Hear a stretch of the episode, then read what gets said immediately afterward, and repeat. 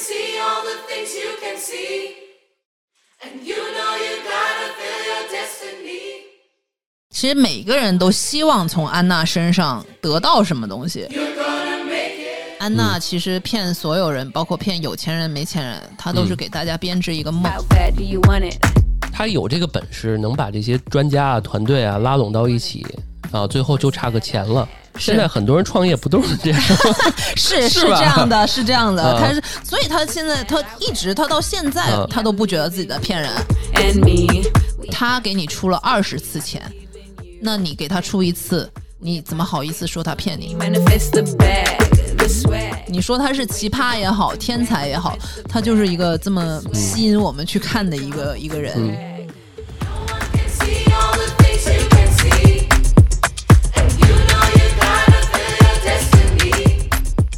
Hello，大家好，欢迎大家来到安全出口，这里是声色电影院，我是老段。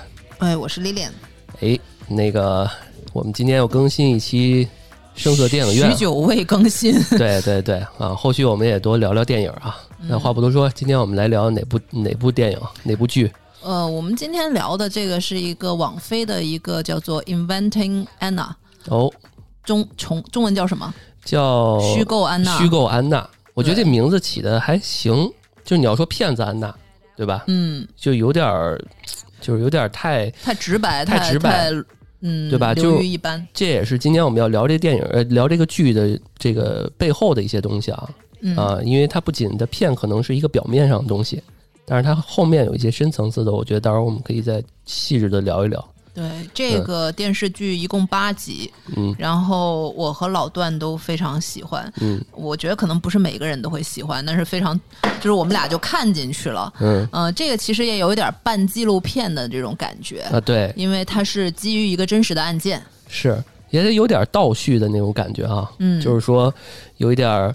呃，这样吧，我觉得那个 Lilian 可以简单，的我先告诉大家，这基本上是呃说什么的。一一个剧情，对，对，嗯剧情很简单，就是讲一个女骗子的故事。嗯，然后安娜就是这个电电视剧的一个主题公主呃主人公，sorry、啊然后她就是她对外宣称自己是一个神秘家族的一个继承人，女继承人。德国的什么啊？对，对德国的这种神秘背景的，没有人知道究竟是什么，但是大家都知道，他在二十六岁就会得到一笔就很大的这个遗产，对就是家族的信托基金。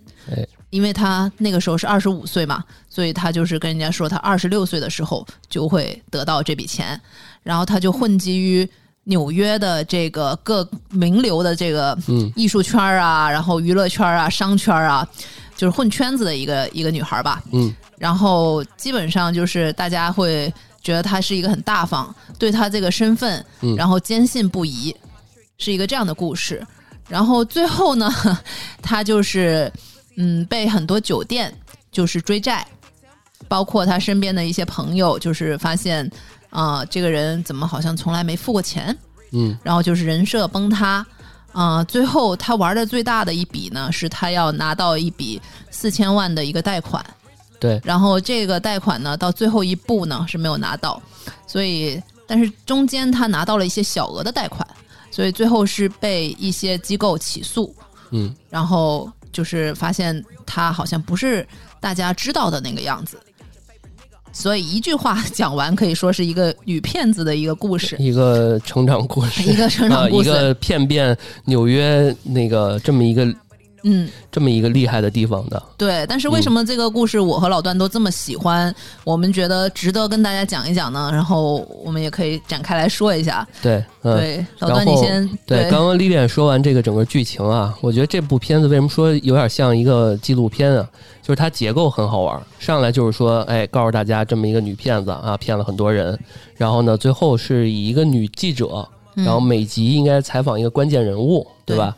然后一集一集的来，就跟剥洋葱似的啊，就是层层的深入，然后从不同的人的视角视角对来看这个安娜这个人啊，嗯跟她发生了什么样的一些事情，然后呢来了解这个人。我觉得这个结构就很好。是从这结构就很好看下去。对，李诞是一一口气追完了是吧？哎呀，真的是太上头了。他前两集嗯可能是有点沉闷，对，但是从那个第三、第二集开始，就是完全上头，因为嗯确实就是这个骗子千面的人生，每一个人的心里的安娜都不一样。他最好玩的是，他前面每一集不是有一句话吗？啊对，就这个是一个真实的故事，除了虚构的部分除了虚构的部分，对 然后就是我们的废话文学。对我每一次，我每一次都挺想搞，呃，挺想把那一块儿给截下来，嗯。因为你不知道这句话会出现在哪个位置。对。啊有一集是出现报纸上，有一集可能出现一办公室后边一个墙上，的。对，反正都挺有创意的。配乐也很好啊，听，对对对对对，啊，对。挺好玩儿。那这样吧，我们嗯。既然是每一集不同的人，嗯。我们可以先从这些人来去聊一聊，对。对吧？然后对她一嗯。开始说的是什么？是她男朋友，是她男。朋友啊，对从她男朋友还有一个男闺蜜，啊对，就是那个小设计师嘛，对老去巴黎师的那个，对。然后啊那个记者就是先采访到这个男闺蜜，嗯，因为其实她男朋友后来也消失了就了，消失了，但是最后也没交代最后去哪儿了。嗯、去了迪拜，就是是真的是因为后来跟那个记者连线了，视频连线了，嗯然后也是把记者给他逼出来了。记者说那个，其实这个记者吧，就是也也挺厉害的，就挺有手段的。很多人就是被骗了之后，碍于嗯面子，他不想接受采访。因为特别是就是这个戏好看的地方，就是它展露了一些人性的弱对点。，那律师也是，就给他批四百万，那个每一次都躲着，对对对，因啊为有钱人他害怕的其实不是被嗯你骗这些钱，是，他是更害怕被世人知道我我居然被骗了。对对，就是对对大家，他怕怕的是没面子，嗯怕的是那个大家就觉得你这么有钱，你怎么会被骗？你智商嗯是不是有问题？有钱人是怕这个，是。这对。这里面有一小细节，就是说那个就是批他贷款那律师，嗯就签字儿，一开始他是可能在那块儿都特别牛逼，嗯，然后呢，那个打球对都是第一个位置，对然后最后可能被骗了，大家都知道这个事儿了，他成为笑话，每次都就最后给他一十二号，十二号，对，这小细节就特别特别有意思，还真的是这样，就是最怕的是不是说骗多少钱，嗯是说你这名誉就就不行了，对你的判断力，对，对你怎么会被一个嗯小姑娘二十出头的耍的团团转？嗯包括那个女富豪也是嘛，一开始就是拒绝说拒绝接受采访，然后就说了两句，然后就顶回去了。但是那个记者是怎么突破这些人的呢？记者就说：“我就要写一篇这样的报道，嗯，如果你自己不出来说的话呢，那就由得我说了。那你到时候人家再来找到你，是。然后你就不好解释了。对。然后这个女记者就用这个理由，就是攻破了一个个人的防线。对，这就是刚刚李诞说，就是人性这一块儿。我们这整部剧其实你要说谁是主角呢，感觉像是双主角，就是这其实每个人都有 都有自己的故事，对这个记者也在成长，对，就是一开始给我的感觉就是他有点不得志，嗯对吧？那种感觉。嗯啊，然后本来就是他也要劝服他的领导来做这一期的采访，领导觉得你不要采访这个，这人没什么没什么意思，对，然后慢慢渐入佳境，哎，觉得你你干这个事儿还挺有意思，我支持你啊什么的。是的，最后什么羊水都快破了，还在那儿写作呢。对，就一定要成嗯功，就是某种意义上女记者对双女主双线嘛，呃对，就是嗯她和那个安娜的命运，他们俩也交互，互相成就哎。有些时候你感觉出来，感呃感觉就是时空有点交错，对就是你不知道这是现在的还是那什么，而且它镜头转的也特别好，对，就有的时候它把现代的镜头转的特别好。没错，本来还是说这个安娜跟那个人在说什么话，然后唰一转，其实其实是那女记者又跟他说话了。对，包括对吧？嗯。她采访当事人嘛，当事人现在跟女记者的，然后又嗯。歘一下回到了当时跟安娜的那那段儿，是，对。哎，挺有意思。那说到她的男朋友，你觉得你对他有什么她？男朋友还是挺有意思的，感觉是骗子遇上了骗子的感觉，得也挺好啊就，但就是男女骗子的对决。但是她好像是真是为了他花了一些钱吧？是啊，是因为他就是骗子。底层逻辑就是骗子之所之所以能够成功，是因为其实这些人接近他也是有所图的，嗯就包括她那个男朋友，然后她给自己虚构了安娜给自己虚构了一个德国女继承人的身份，嗯就是一个白富美。她男朋友当时是一个创业狗，对，就这可能影射了一些那个在美国的一些公司空壳，然后呢，就是一些嗯时下，就是我们说美国硅谷的一些创业新贵，就是影射了一些这个，嗯。就是做了一个 A P P，然后那个安娜也就是一个老骗子被一个小骗子骗的感觉嘛。安娜后来也很生气，嗯。她都没有在研究这个，就是这男的也不正经去研究他那个 A P P，然后就是做一些虚头滑脑的事儿，后来直接消失了。嗯，然后反而是对安娜，就是某种程度上被她这个男朋友也摆了一道。她最后去他那公司找，就程就是一程序员在那儿工作 对，然后程序员说：“你不知道吗？”啊，这就其实挺挺讽刺的，就是 现在我们有一想法，就差一程序员了，就差一设计师是是，啊，而且这哥们儿经常没事儿就对着镜子练那个什么。练演讲是吧？嗯就是有点在影射一些只会做 PPT 的那些领，就是那些呃所谓的老板啊，没有实际的产品，对然后只会做那种路演啊什么之类的。嗯，安娜的故事，我看到有个评论也挺精辟的，他就说，其实这就是比尔盖茨女婿，就是这一个梗。这个梗是什么梗呢？就是一个年轻的小伙子嗯跑去跟美国纽约的市长说：“我要当你的秘书，我要当你的助理。”市长说：“你凭什么？”小伙子说：“我是比尔盖茨的女婿。”然后呢，小伙子又跑到比尔盖茨那块儿说：“呃，我要给你当女婿。”嗯，比尔盖茨说：“你凭什么？”小伙子说：“我是市长秘书。” 其实安娜她的这个逻辑就是这个逻辑，对，那天晚上我们对稿对这事儿，我不就说了吗？我就是、不就是吃火锅吗？邀请十个人来吃火锅，就差跟人说就差菜了，就差面，对他每人一一人演一人一啊一人带一样就啊行了，他就什么都不用。对，啊、我觉得火锅这个其实更接近，安娜基本上就是组了一个这样的局，是，对，但我觉得现实生活中好像真的有这样的，这也是本事，有有有，对吧？就是特别是他是这种艺术圈的嘛，就是安娜是好像是圣马丁，他正儿八经的那个，但是他读了好像两年，他就休学了。啊，但他正儿八经他是喜欢这个的，嗯所以他能骗这么多人呢、就是艺术圈，他能真的骗一些哎懂的人。他说他会各种那么多国语的语言，是真的会是吧？这个我我就觉得他遇到真懂的话也也比较难嘛。嗯首先，首先他是一个俄罗斯人，但是他能。他 好至少俩了，对俄罗斯人嗯德语，对他是在德国哦长大的嘛，因为他父母是那个真的是俄罗斯去德国的，还真的是有语言天赋。你看对。他骗那个他他当那个叫什么？德国那个管家，他不是用那个电话卡，德国电话卡啊模仿那个变声器什么的，是的，哇，那个口音是真的厉害。啊！对。他嗯肯定是一个很聪明的人，才在二十出头把这么多人耍的团团转。最后真实也没有判几年，然后出来之后不是继续用他这个来赚钱嘛？啊啊，对，接受采访什么的。就是现实生活中的啊，对现实生活中的安娜，安娜的原型，然后这包括这个 Netflix 网飞嗯拍的这个电视还给了他版权费。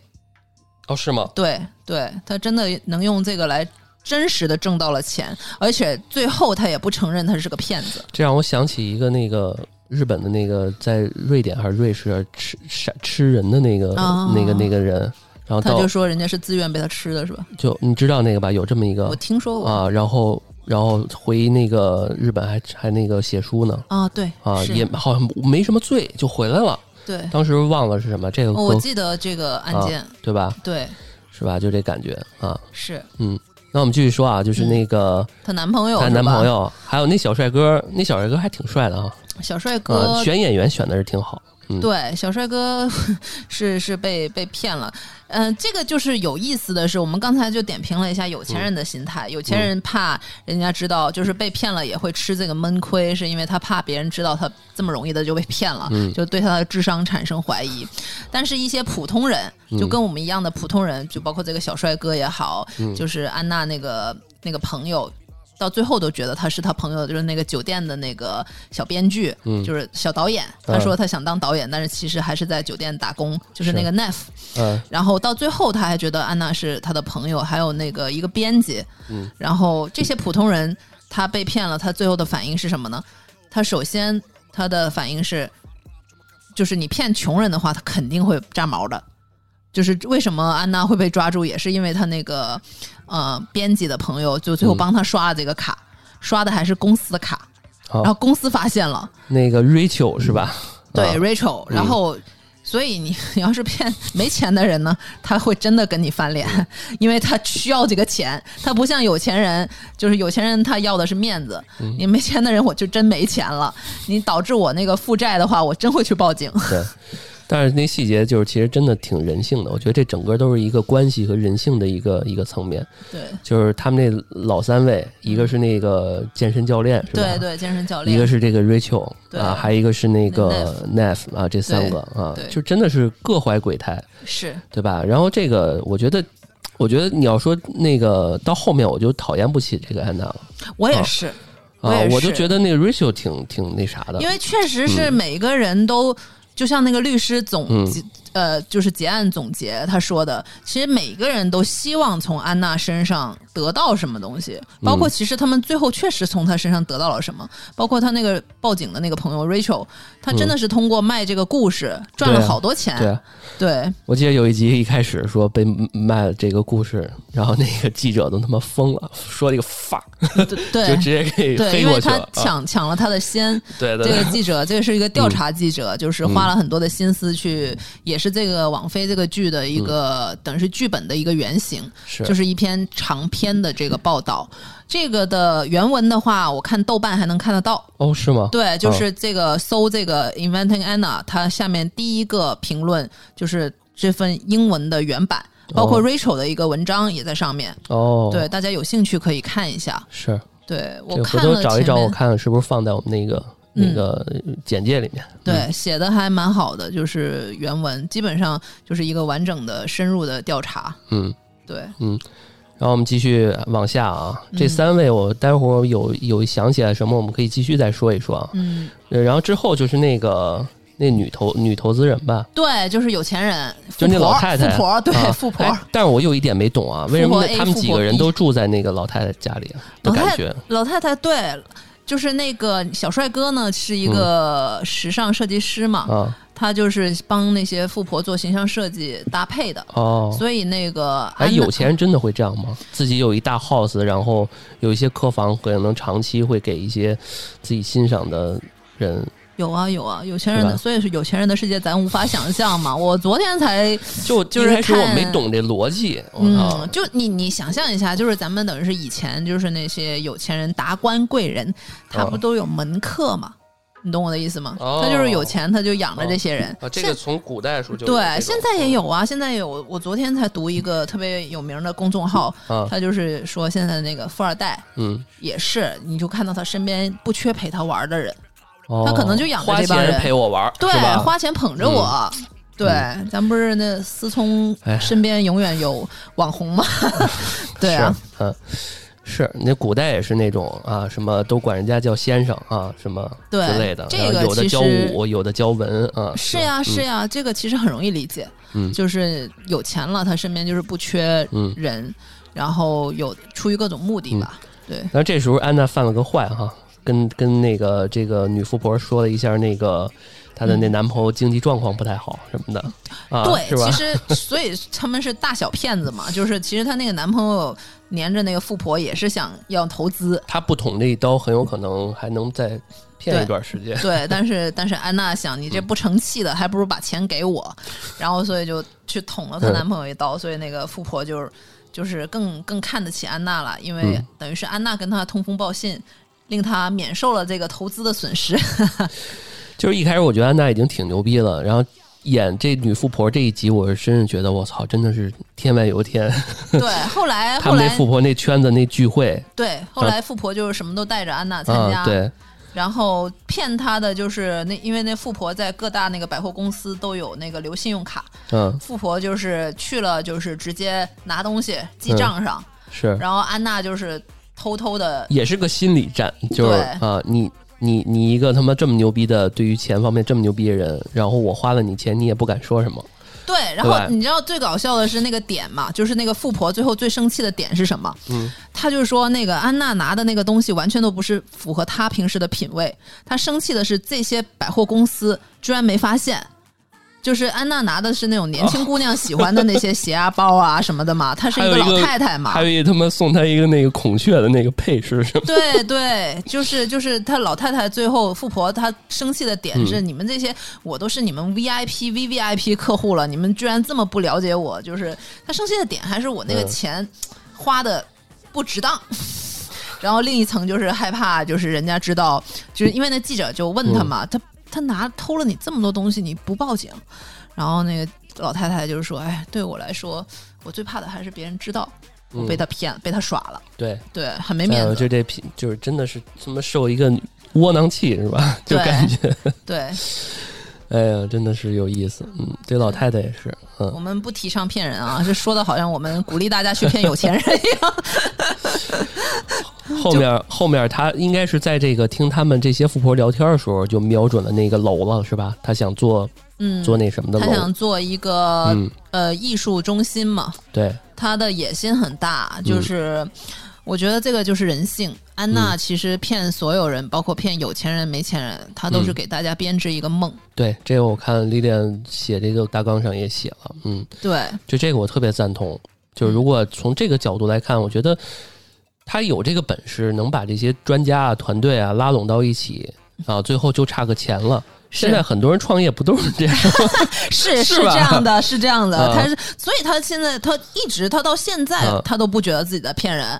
就包括你看，后来我们看他那个真实的他的那个访谈嘛，嗯他被放出来了，关了嗯。几年又放出来了。然后那个他就说：“我有钱多少钱，我的家族我的身世是什么，关你们什么事儿？”他就是一个很理所当然的，就是嗯。记者一直想就是逼他承认自己是是。骗人，然后他嗯。就是不承认，他就是我我是一个创业的一个角色，嗯，我觉得好像，就他那个自信令我觉得也没毛病。对啊，我觉得到后面我真是觉得挺挺好的了。对，呃，而且他最厉害的一点，就我深有感触的，就是说他能在别人对他有一些负面评论或者是一些可能不不利的东西，他能迅速做出反应。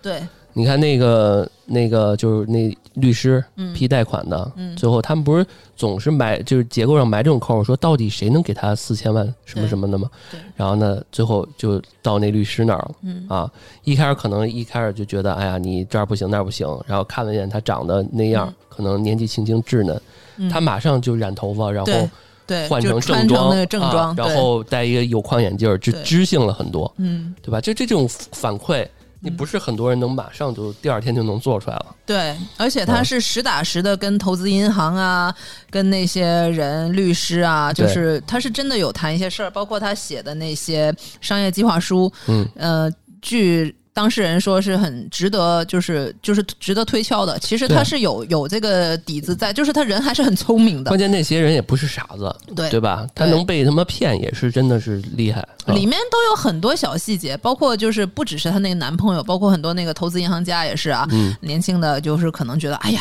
真是遇到个富婆。就是包括那个，就里面有个细节嘛，就是她一直她常年住在酒店，嗯所以她欠了酒店很多钱嘛。然后那个就有有的跟她谈完事儿，还想跟她上电梯什么啊占他对对对便宜什么的。啊对然后那个酒店的她那个朋友就出来阻止，然后什么的。就就这个就是对人性的这个细节刻画，我觉得非常有意思。其实酒店那个那个他那朋友 Nerf 也是真的帮了他不少，当他是啊朋友，对，对，把他列入了很多。嗯，就这时候我就会发现，你要认识一酒店负责这方面的，他是那个层圈的人，对吧？你就是他是服务那个层圈的人，他知道要怎么做，对啊，他相关的一些酒店、餐厅什么的都把他列为贵宾了。对对吧？就是里面是很有意思。我们接着从富婆，然后再讲到谁，后面是就是那个 Reid Reid 了吧？就是那个呃律师嘛律，师吧，应该是他吧？律师律师好像还是比较后面的，前面嗯还是他那些普通朋友，是不是健身教练，还有那个 Neff，还有那个啊 Rachel，啊对对，就是说到他这个平民朋友们。所以这个很有意思嘛，特别是他这个平民朋友们被他骗了钱之后，马上就炸毛。这个东西我们也可以展开说说，就非常有意思。就是所以他最后告他不成立，嗯，就是那个律师说的很有道理，就是他给你付了这么多次钱，你有没有哪怕有有一次是你主动付钱的？嗯然后 Rachel 一句话都说不出来。嗯，所以那个 Neff 就是一个比较忠心的朋友，也说 Rachel 是一个忘恩负义的人。嗯他说每次就是安娜都是安娜就是打给自己打造一个有钱白富美的人设，就是对给小费都是一百一百那么给。哎然后所以我问一下，嗯国外一般给多少？大概？是按比例的，就比如说你吃，在美国都有给小费的习惯嘛，你吃那个餐厅嗯，百分之十五、百分之三十啊都是一个正常的范围。嗯然后安娜是夸夸张到人家可能给她拉个门儿，她都甩一百。哦，，对，那个时候他是刚拿到一笔二十万的贷款。咱就不说这个兑换的那什么，就相当于我去一个国内五星级的对啊，然后啊人家给我拉个门，我给人五百块钱，对是吧？对，就是你你这么用心的一个，就很难，就整个酒店上下都会嗯不会觉得你给不出来钱。最后还是那个经理，可能他比较有经验，就说不行，你住了三个月，那钱一毛钱没到账，他要慌了。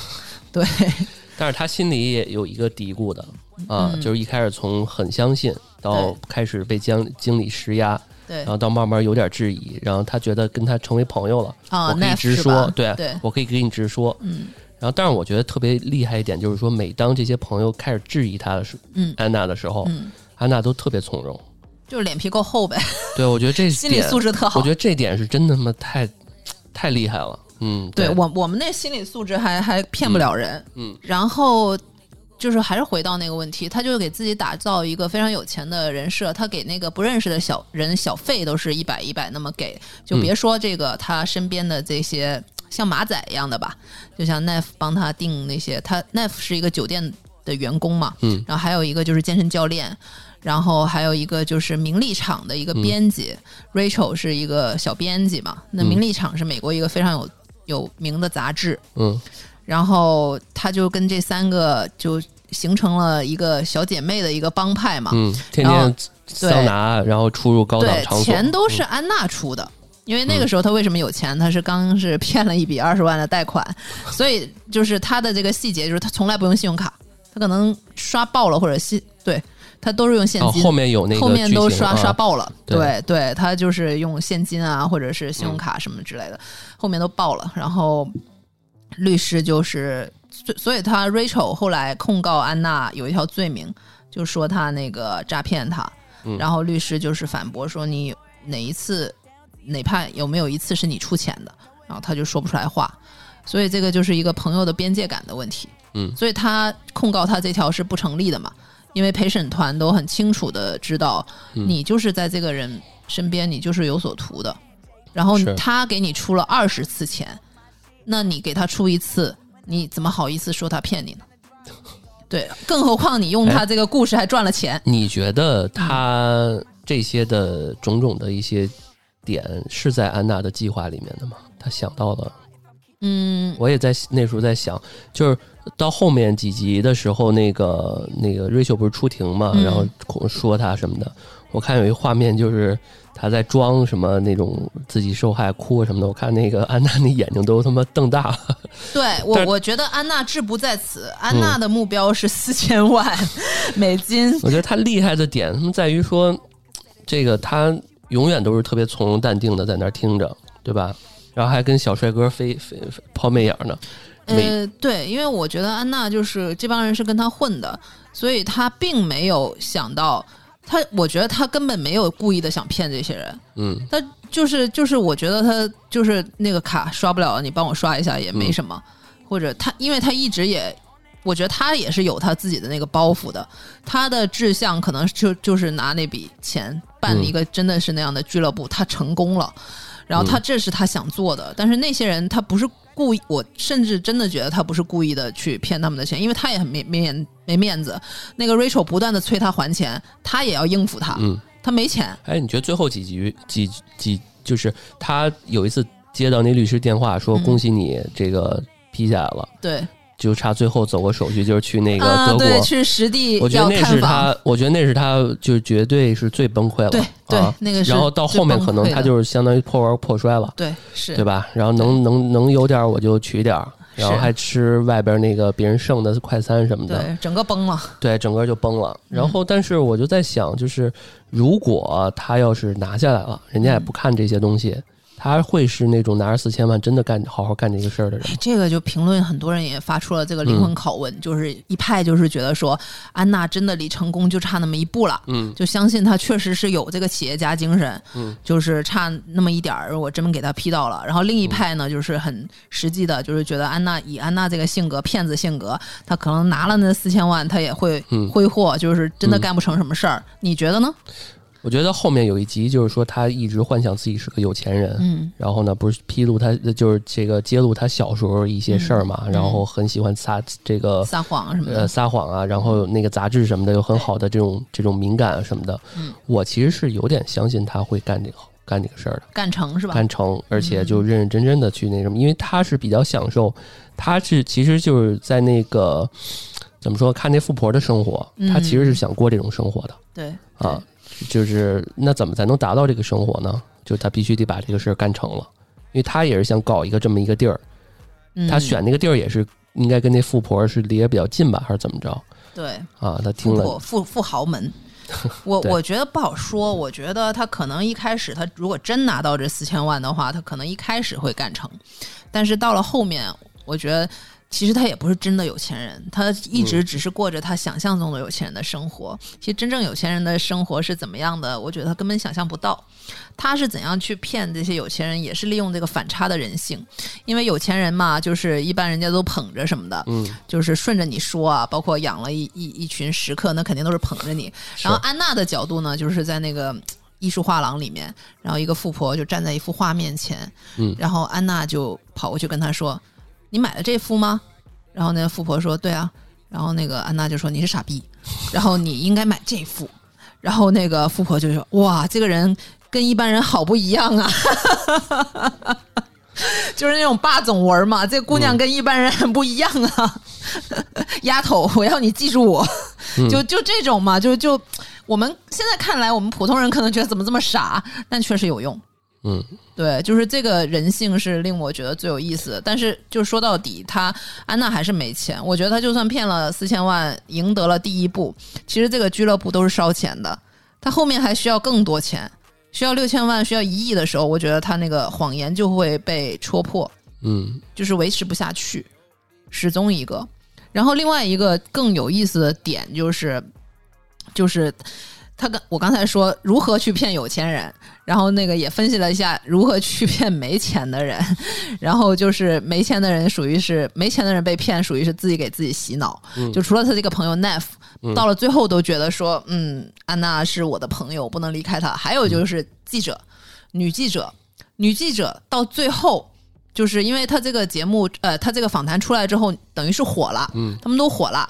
然后那个女记者在报社地位也得到了提升，因为这篇文章火了嘛，嗯就是有更多的经费，甚至他老板就还批他说：“你去德国，你可以去德国看一下。”就出差还给他找了个翻译。嗯然后女记者到那个时候，就算去了德国之前，她也会觉得说，安娜肯定是就是家里可能真的有实力，她嗯爸可能真的是一个那个时候是俄罗斯的一个有钱的一个家族，但是因为某种原因，然后俄罗斯去清洗这些寡头，嗯所以流落到德国的一个村儿，然后又被迫在德国这个村儿隐姓埋名，做着修车工啊什么这种的生活。就那女、女记者，直到第一次见到他爸，嗯，她还是对这种就是安娜打造的这个人设很相信。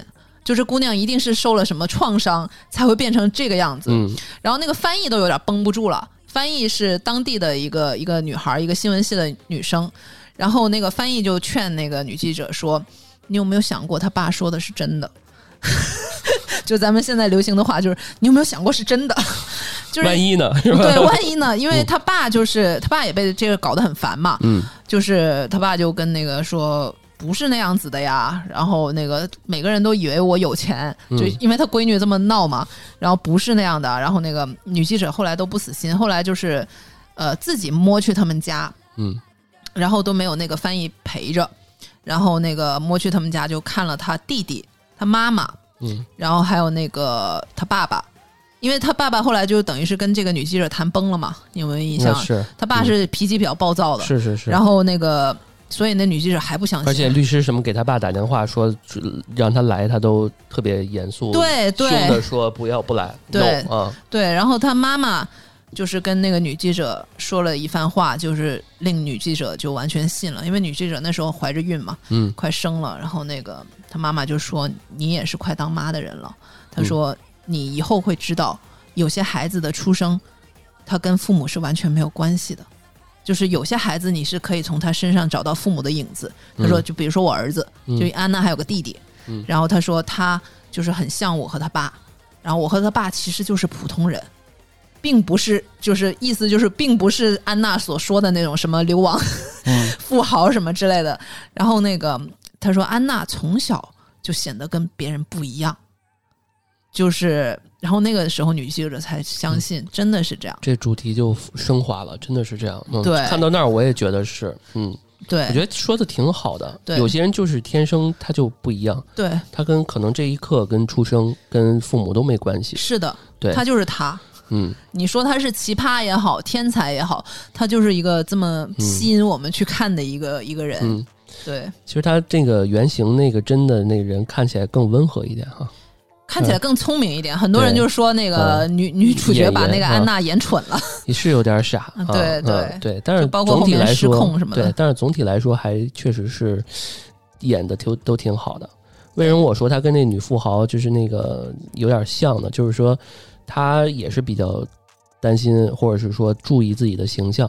然后呢，当那个 Rachel 把那个事迹乱写的时候，嗯那狱警不是把那杂志给他吗？他就在那儿疯疯了，就是啊。就，说这个贱人的这不是我，对。对对对，他就是这个，就是其实可能心里面真的是住着一个符号，对，他就是嗯。他自己有一个幻想的世界，嗯。他是一个有自己的一个世界的人。对，我倒挺希望这种人能成的，最后，是就是你有没有你有没有遇到过这种骗子？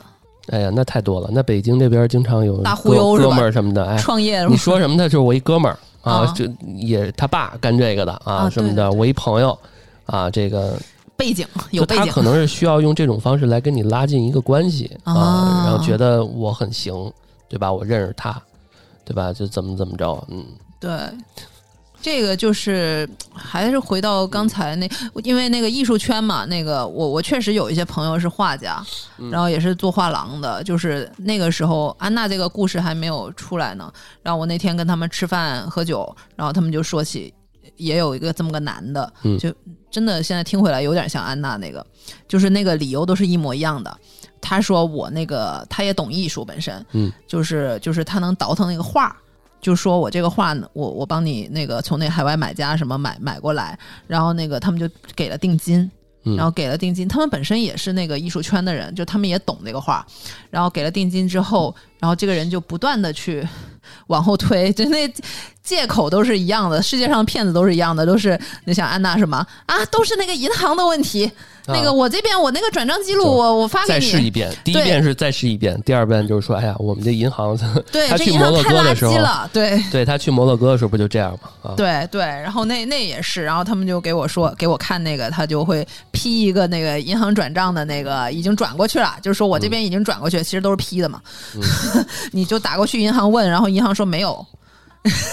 但大家遇到这种情况，以银行说的为准啊。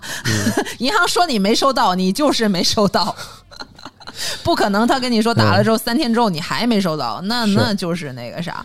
然后他说了，然后那个我就说你们就是没有去集体立个案、报个警什么之类的，然后他们也在那支支吾吾的。嗯然后这个时候我就在想，难道他们也有那种有钱人的包袱，就怕被圈子的人知道自己被骗了？对，就是关于说这诈骗啊，就是有一个细节还真的是这样，就是我不知道美国法律和这个咱们中国这区、嗯这个具体是不是在这方面有没有区别啊？就是说，呃，你只要是找朋友的，这就构不成说什么诈骗什么的，是？吗？对吧？因为他那 Rachel 去报报这个报警，的人时候。家会问他你是自愿转的吗？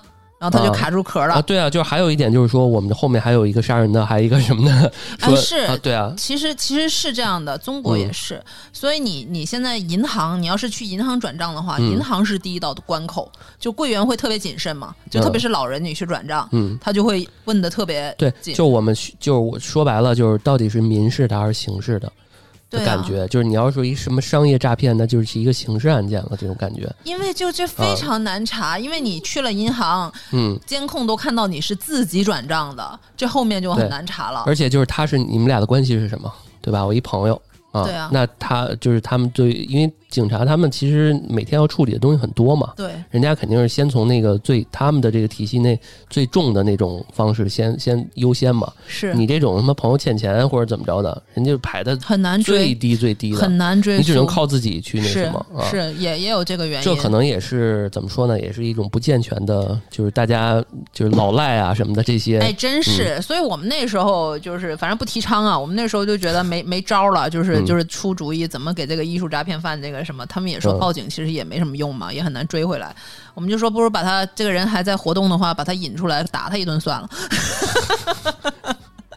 那好像不行啊，那那就是真真的嗯犯了刑事罪了。就我们之前我看那个某平台这有一个播客还说，还专门做一期节目说老赖对啊，就是他就谁欠他钱了，他那嗯节目一共就一分钟，然啊，后我做一期谁谁谁欠我钱啊，哦你有点数，这这 然后就完了啊。就这样的话，不涉嫌这个污蔑或者是什么诽谤？就是可能，然后那还有好几千的评论什么的啊啊。你就比如说谁赞助了我们的那什么，然后我们签了一协议不给我们打钱，哦对吧哦，对，这个我有印象，啊那个谁谁谁白嫖我们电台是吧？啊，对对对对，啊，有这种情况吗？哦，嗯这样，那我们再说说朋友这一块儿吧，对，啊，最就后是结尾对。这一块儿，嗯，对，刚才我们就说，就是我们俩可能比较脸皮比较薄，就是是，干不出来这事儿。我就觉得你朋友馈馈赠的底线在哪里？我是有一些有钱的朋友，但是我觉得朋友，如果你是朋友的话，就是有一些平等关系在的。嗯就算我没他那么有钱，但我不好意思每次蹭他的，是我心理上会有负担。对，本质上就是说，欠的越多，最后都会还的，就是我嗯觉得凭什么？我觉得凭什么人家要每次给你出钱？对。这嗯这东西就是不公平，是吧？对，安娜最后其实也是玩的这个这个点嘛，我不知道她是刻意玩，还是说她可能后面，当然我觉得剧情里面肯定会有一些呃戏剧的成分在里面啊，嗯，就是她最后啊去找那个健身教练，在她那个家楼底下等了她好久，对。然后她都烦了嘛，因为她跟她男朋友在上面正亲热呢嘛，对对对。说这个谁谁谁你你朋友在底下待了很等你很久了。对，当我是一个呃这人哈，然后我觉得这个这姑娘曾经啊帮过我这么多啊，嗯。带我吃喝啊什么乱七八糟的啊，甚至桑拿我啊什么的，甚至我现在甚至我现在跟那个男朋友穿的这个情趣内衣，可能都都是她她买的。对。那在这里面就会有一个不好意思不下去，对吧？对对所以他很纠结，他一方面很怕，对啊。一，方面又觉得哎呀天哪。啊，然后恨不得人家喝你一瓶水，你都去觉得他妈那什么，是对吧？是，这就是一个朋友之人性，就是对。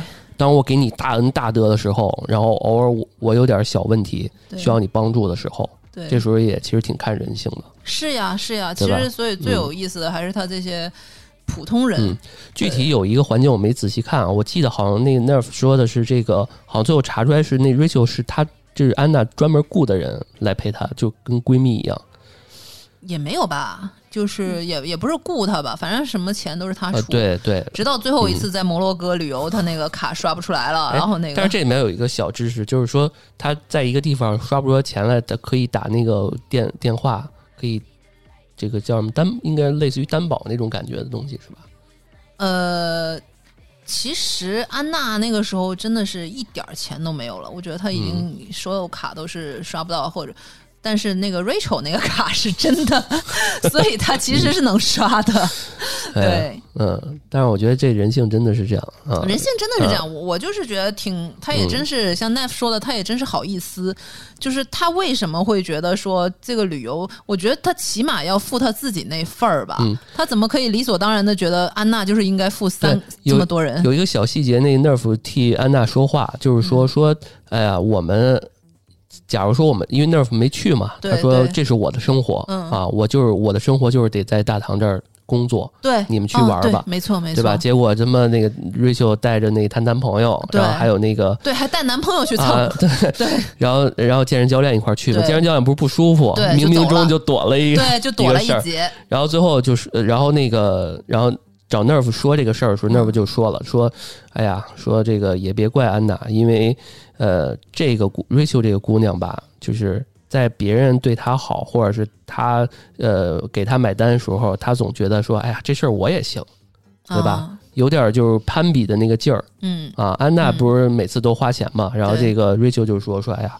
这地方不错，嗯啊，这是什么什么的，呃，哪哪年哪年的设计品吧，他也要展示一下自己。对，因为啊 Rachel 就是他在时尚杂志工作嘛，对她就是那种就是典型的我挣五千块钱的钱，告诉挣五万块钱的人怎么花钱的那个嘛，所以他会他会容易迷失。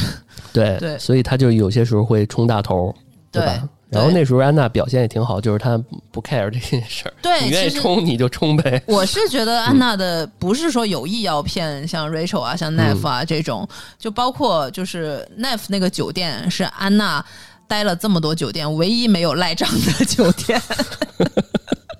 我觉得安娜也是真的当 Neff 是个朋友了，嗯，因为因为如果他那个啥的话，可能那个酒店会找 Neff 的麻烦。是，对，因为那个经理最后一直追着嘛，然后嗯最后真打过来了。然后他们都觉得很意外，真打过来了。就他们心里面可能已经有心理准备，这个钱要没了，要完蛋了。结果还真嗯打过来了。是，嗯对他就之后就去摩洛哥了。嗯 是的我觉得其实多一些这样就是那个 Neff 这样的朋友，我觉得挺好的，就是、嗯就是知道自己的定位在哪儿。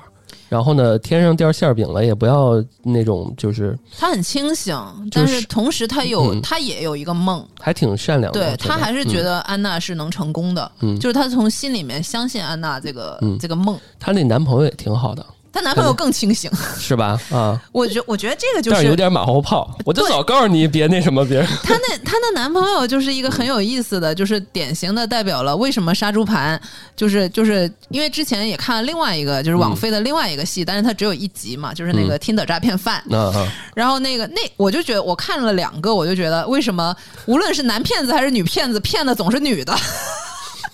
是男的比较不好被骗吗？就直男他有时候他以一种简单粗暴的思维面对这个世界，还是嗯就少些幻想。对，是无论是女骗女还是男骗女，好像对，都是这是女的，对，女的比较爱做梦，哎，女的比较爱嗯幻想。就是包括那个 Tinder 诈骗犯那个男的，也就是，嗯就有人对比这两个骗子嘛，就是说还是安娜牛逼，还是女骗子牛逼，因为她能骗有钱人，她能把自己打造成一个企业家，就不像那个男骗子，也就是骗骗小姑娘给他买衣服，嗯，对，就没有安娜这么有宏大的理想，要骗四千万，是，嗯。对，哎，我觉得真是这样，这朋友啊，然后还有这个有钱人的一些这种所谓的信息差，嗯，然后这个真是有钱人的想法真是不一样对，啊。有些时候骗，我估计现实生活中这种被骗有钱呃有钱人骗了有钱人，然后最后吃哑巴亏的，现实生活中应该不少肯定，不少，啊。对。就是他嫌丢人，对吧？对他啊第一个心理障碍是不能让人知道我被骗了。对啊，我一个比如说我一个呃防诈骗的防诈骗的警察，然后我被骗了，就有点这种感觉。哦，那那啊，对，哇，那个那这啊个确实，但但我觉得应该不会，嗯因为他见警察应该不会被被骗，他见识了可能太多，嗯然后这个就是我。底层逻辑就是少做梦嘛，就就以一个直男的身份，你你你嗯图我什么呀？对对，如果有人给我很多东西，我首先会心里不安。对，对啊就是多去多去那个一些就是跳跳脚能够到的那些东西，不对啊要去太虚渺的东西。对，您可能这个房梁上梯子还没搭好呢，就先想去云端摘月亮了，这真如果你换位思考一下啊，嗯如果我一个认识不久、特别有钱的朋友，嗯，请我出国旅游，我第一个反应是你是不是想把我肾卖了？是这样的，对啊，对凭啊，什么呀？对啊。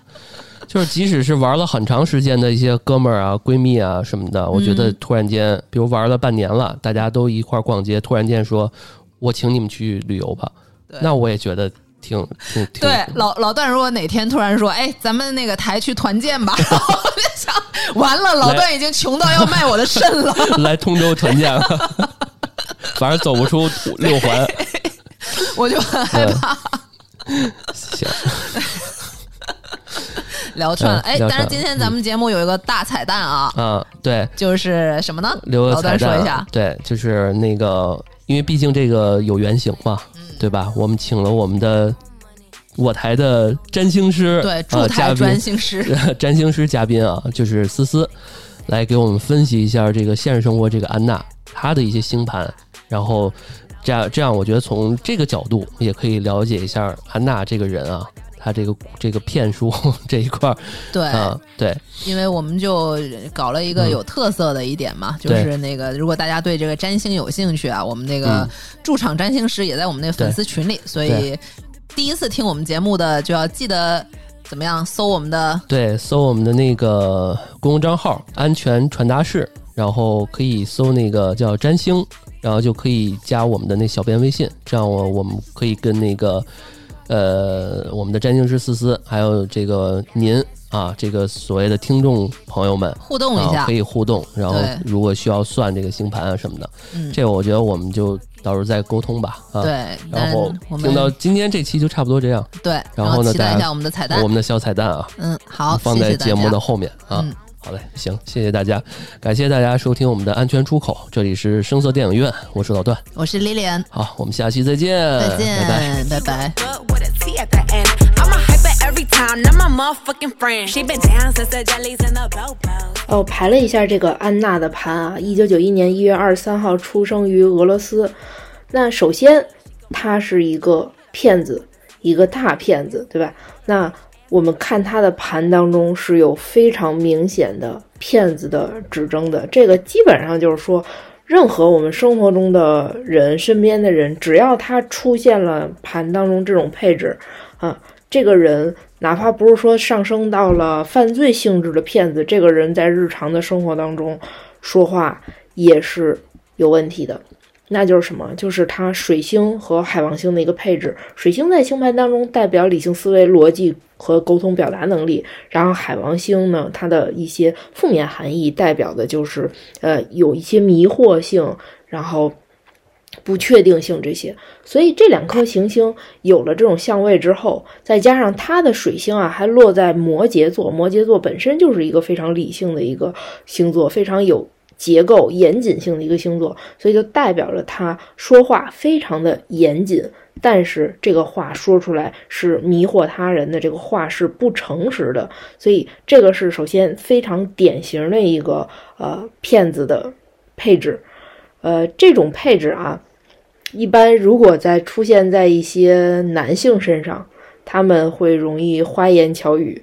然后包括海王星，如果是经常出现在这个盘一个人盘当中，跟他恋爱相关的配置去左右了之后呢，这个人也容易在恋爱当中，这是不诚实的。然后再来说他其他的配置啊，就是这个人不仅是骗子，他还特高调，对吧？那他特高调呢，也是有其内在原因的，就是月亮在星盘当中代表我们潜意识层面的这种情感需求。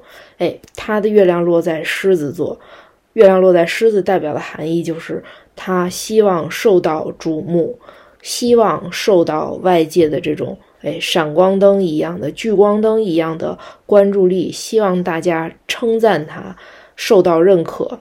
那他本身个人的这种情况呢，是不能满足说他的用真正的实力去受到赞赏，所以他只能去虚构出来这样一个身份。那他为什么能够虚虚造出这种身份？除了跟前面说的他的这种呃特别会说、特别会骗人有关系的话呢，跟他的金星其实有关系啊。这个人金星在星盘当中代表呃爱、美、金钱跟这些方面有关系。他金星其实落在了一个非常有利的一个位置，金星自己守护的这个星座双鱼座，所以呢。他首先这个人绝对的审美在线，而且金星的呃阴性星座啊，它代表比如说这个人的这种和人的这种社交能力，他非常善于跟人打交道，所以为什么他能够让很多的人倾心于他啊？不光是异性，哎，身边的咱们比如说这个呃真实事件当中，这些投资人他套路这些人这些关系，为什么都跟他关系不错？就是他有非常高超的这种呃社交技巧，他跟人交往起来会让人感觉到特别舒服的一个人。另外一个就是说，他的盘当中，这里我就不具体讲了啊。比如说月金的相位、金火的相位，其实代表了这个人对金钱的这种渴望，然后花钱的这种欲望，在钱方面的这种冲动，其实都是体现出来的。呃，如果我们还能够拿到这个人准确的出生时间的话，其实我们还可以看看说，哎，他的这种原生家庭、父母到底对他是造成了怎么样的一个影响，然后以及这个人，哎，我们还可以看看说，他的在这一年当中，其实遭遇了这种牢狱之灾，也是在星盘当中也是有迹可循的。Nails, hair, hips, heels, ass, fat, lips, real, purse, full, big bills, bitch, I'm a big deal. Legs, legs, face, eyes, thin waist, thick thighs. You, me, you wish. New phone, who this? Pussy, puss, puss, give him cunt, cunt, cunt, bitch. Mama, yes, God, then you pop that tongue, bitch. This whole club is my runway, run, bitch. Y'all five, four, three, twos, I'm a one, bitch. Girl, what did that girl just say, girl? Girl, I don't dance, I work. work. I don't play, I slay. I don't walk, I strut, strut, strut, and then sashay. But I don't work for free. That's not the tea, hunty.